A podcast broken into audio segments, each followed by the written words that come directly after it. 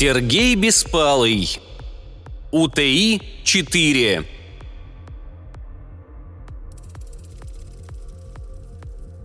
Старый, дребезжащий всеми своими частями грузовик заходил на посадку. «Воронеж-1, я УТИ-4. Разрешить посадку?» Капитан, пожилой мужчина, отпустил тангетку до потопной рации начала эры космонавтики и откинулся в кресле. «УТИ-4, я Воронеж-1. Посадку разрешаю», – ожила рация голосом диспетчера космопорта. «Ваш посадочный терминал – 3М. Заход 60 градусов горизонта. Скорость 200. Высота 4. Обратная тяга. Как поняли?» «Воронеж-1. Принял», Капитан послушно повторил рекомендации посадки и защелкал тумблерами панели управления. Подняв тучу степной пыли, космогрузовик УТИ-4 замер у разгрузочного терминала. Немногочисленная команда собрала вещи в каютах. Грузовику предстояло пойти на слом. Капитан вошел в свою каюту и устало сел на продавленный диван. Мирно тикали часы на стене, привычно капал кран в уборной – Потрескивали, остывая двигатели, скрипели панели обшивки. Старичок готовился к отдыху, не представляя, что его часы уже сочтены. «Сергей Алексеевич!» – ожил динамик внутренней связи. «Агент приехал!» Капитан кряхтя поднялся и нажал кнопку интеркома. «Понял тебя, Борис. Сейчас подойду». Он прошел в спальню, сменил спортивный костюм на официальную форму компании, натянул на лысеющую голову фуражку – и вышел в коридор. В кают-компании было шумно. Старшие офицеры, скинув кители, сидели за большим столом, уставленным едой и бутылками. Агент, он же представитель компании, с удовольствием прихлебывал пиво и общался с экипажем. Когда на пороге возник капитан, в кают-компании стало тихо. Все поднялись из-за стола. «Сергею Алексеевичу, бессменному капитану УТИ-4, гип-гип, ура!» – воскликнул кто-то из офицеров. «Ура! Ура! Ура!» – подхватила вся компания, подняв бокалы. Капитан снял фуражку, принял протянутый бокал и тяжело вздохнул. «УТИ-4 – последний в своей серии грузовик, который покинул стапель 30 лет назад. Я начал на нем свой путь стрелком-матросом во времена космической экспансии. Я был старшим механиком на нем во времена освоения галактики – и вот последние 20 лет я капитан этого корабля. Он стар, как и я. Я его продолжение, а он мое. Я хочу выпить этот бокал за 14 статью, второй пункт космической хартии о кораблях Земли. Капитан выпил из бокала и аккуратно поставил его на стол. Согласно этому пункту, каждый капитан, пробывший руководителем корабля более 15 лет, имеет безраздельную власть над судном – том числе касаемо его собственности». В кают-компании воцарилась гробовая тишина. Агент компании «Первая космическая экспедиционная», не пригубив из бокала, шумно поставил его на стол. «Капитан Красильников, вы забываетесь!» «Ничуть!» – спокойно парировал капитан и, пройдя к столу, сел. «Я прошу всех покинуть борт в течение одного часа. В противном случае я, как капитан и владелец, буду вынужден принять крайние меры по выдворению неугодных мне лиц». Офицеры неуверенно потянулись к форменным кителям, что висели на спинках стульев. «Стоять!» – рявкнул агент. «Капитан Красильников, вы обвиняетесь в организации бунта на корабле компании. Вы арестованы. УТИ безопасность. Произвести арест». Сергей Алексеевич спокойно зачерпнул из миски салат и положил себе на тарелку, вооружившись вилкой. Подцепил кусочек буженинки и налил стопку водки. С любовью оглядев получившийся натюрморт, посмотрел на агента, что молчал в растерянности. «Не слушается, да?» Он выпил водку, закусил салатом и бужениной, вытер губы салфеткой и поднялся из-за стола. «Простите, дорогой друг, но власти на этом корабле нет ни у кого, кроме меня», Капитан направился на выход, но остановился в дверях. «Господа офицеры, я был счастлив работать вместе с вами. Вы – один из самых лучших экипажей, что попадался нам с УТИ-4 за много лет». Он достал из кармана сигару и раскурил ее. «А теперь, господа, мое последнее слово. Кто изъявит желание остаться на корабле? Милости прошу, с сохранением должности и жалования. Кто не имеет желания вступить в мой экипаж, предлагаю в короткие сроки покинуть борт». «Вы издеваетесь, капитан?» Агент в гневе затопал ногами. «Вы понимаете, что творите?» «Утаи безопасность. Убери с борта эту истеричку», — приказал коротко Сергей Алексеевич. «Я был лучшего мнения о вас, агент». От переборки отделилась внушительная фигура робота и приблизилась к агенту. «Я, УТИ «Безопасность», приказываю вам покинуть судно», – загудел электронный голос. «В противном случае я вас арестую и передам властям ближайшего космопорта. При оказании сопротивления вы будете убиты». Робот протянул свои две верхние конечности, в которых были наручники. «Прошу вас не оказывать сопротивления», «Вам это не сойдет с рук красильников!» – выкрикнул агент, наблюдая, как на его запястьях защелкнулись браслеты. «Компания разотрет вас в порошок, и любого, кто пойдет за вами!» Робот безопасности увел агента из кают-компании.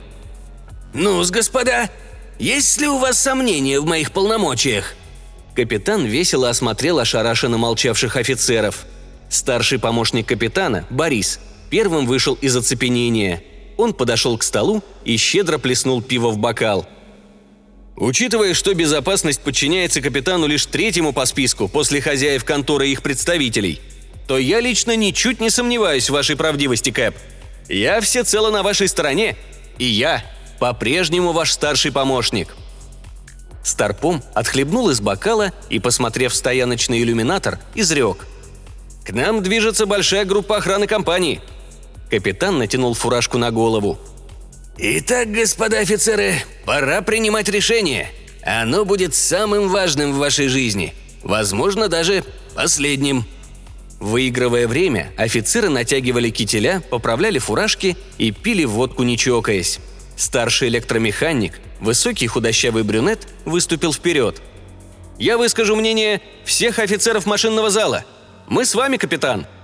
Офицеры-механики встретили одобрительным гулом слова электромеханика. Чуть позже к ним присоединились, отметая сомнения, остальные офицеры. «Отлично!» Красильников оглядел офицеров. «По местам экипаж! Вахтенные, занять свои места! Подвахтенные, следить обстановку! Остальным – отдыхать! Старпом, проведите разговор с рядовым составом. Все, кто пожелает покинуть борт, не чинить препятствий. Оставшимся – Занять позиции согласно штатного расписания. Виктор Иванович Авагин, один из десяти владельцев первой космической экспедиционной, бывший капитан космических кораблей разных классов, устало осмотрел присутствующих на экстренном собрании владельцев компании. «Из стариков-основателей только я», – с тоской подумал Авагин – Молодые и успешные люди, получившие бразды правления одной из самых крупных на Земле компаний космоперевозчиков, не видавшие космоса из ходовых иллюминаторов рубки, не встречавшие на своем пути пиратов, ни разу не несшие вахту на корабле, ныне рассуждали о заявленном праве капитана Красильникова – Молодые и успешные люди созванивались с такими же молодыми и успешными, что руководили такими же компаниями по праву рождения, но не по праву опыта, в разных уголках Земли и галактики, пытаясь найти выход из сложившейся ситуации. «Уничтожить судный экипаж!» Страшная фраза прозвучала на второй час совещания. «Нет выхода, только уничтожение!» Мы не можем изменить 14 пункт Хартии, но мы можем изменить отношение к ней и к капитану. Молодые и успешные счастливо смеялись, найдя решение. «Знаете, как расшифровывается УТИ-4?» – подал голос Авагин. «Воронеж-1! Я УТИ-4! Требую разрешения на взлет!» Голос Красильникова стал твердым и звенящим, как сталь. «УТИ-4, я Воронеж-1, взлет запрещаю!» – откликнулся тут же диспетчер. «Основание отказа Воронеж-1!» «Я Воронеж-1, самовольный захват власти на борту УТИ-4 путем поднятия бунта!» Голос диспетчера тоже стал сталисто звенящим. «УТИ-4, заглушите главные двигатели, откройте основные, вспомогательные и грузовые порты. Экипажу собраться в ходовой рубке без оружия, с передачей полномочий управления УТИ безопасности. Это не рекомендация УТИ-4. Это требование космопорта Воронеж-1. Как приняли?» Сергей Алексеевич усмехнулся, но нажал тангетку. «Воронеж-1! Я УТИ-4! Принял! Но к исполнению принять никак не могу!» Согласно статье 14, пункт 2 Космической хартии о кораблях Земли, власть на корабле, как и его собственность, переходит к капитану судна, что командовал им в течение 15 лет и провел более 10 боев в составе его экипажа. Как принял Воронеж-1?» В радиоэфире воцарилась тишина. «УТИ-4!» Капитан Авагин поднялся со своего кресла и подошел к интерактивной доске, стоящей вместо торцевой стены зала переговоров компании. «Универсальный, тактический истребитель четвертого поколения. 2600 выстрелов крупнокалиберных термобарических зарядов, 4000 ядерных боеголовок ограниченного действия и самое главное – активная защита корпуса и экипажа. Это флагман разведывательных боев времен галактической экспансии. Один корабль такого класса способен превратить Землю в облако космической пыли. Молодые и успешные в ужасе затихли и смотрели промо-ролик УТИ, где в компьютерной обработке показывалось, как небольшой корабль разносит астероиды и небольшие планеты под слоганом «Малый корабль – большие перспективы». УТИ-4 – последний в своем роде боевой корабль такого класса. Это машина уничтожения планет или всего живого на них. Авагин выключил ролик и тяжело опустился в кресло. «Молодые люди, мой вам совет. Исполните пункт 2 статьи 14 Хартии, иначе будет худо». «Отцепить грузовой отсек! Скинуть маскировочные плиты!» Команды от капитана шли, будто он помолодел лет на 20. «Открыть орудийные порты! Система активного подавления атаки! Включить! Система автономного поддержания жизнеобеспечения экипажа. Включить. Система короткого боя с организмами. Включить. Система перераспределения веса и гравитации при орудийных залпах. Включить.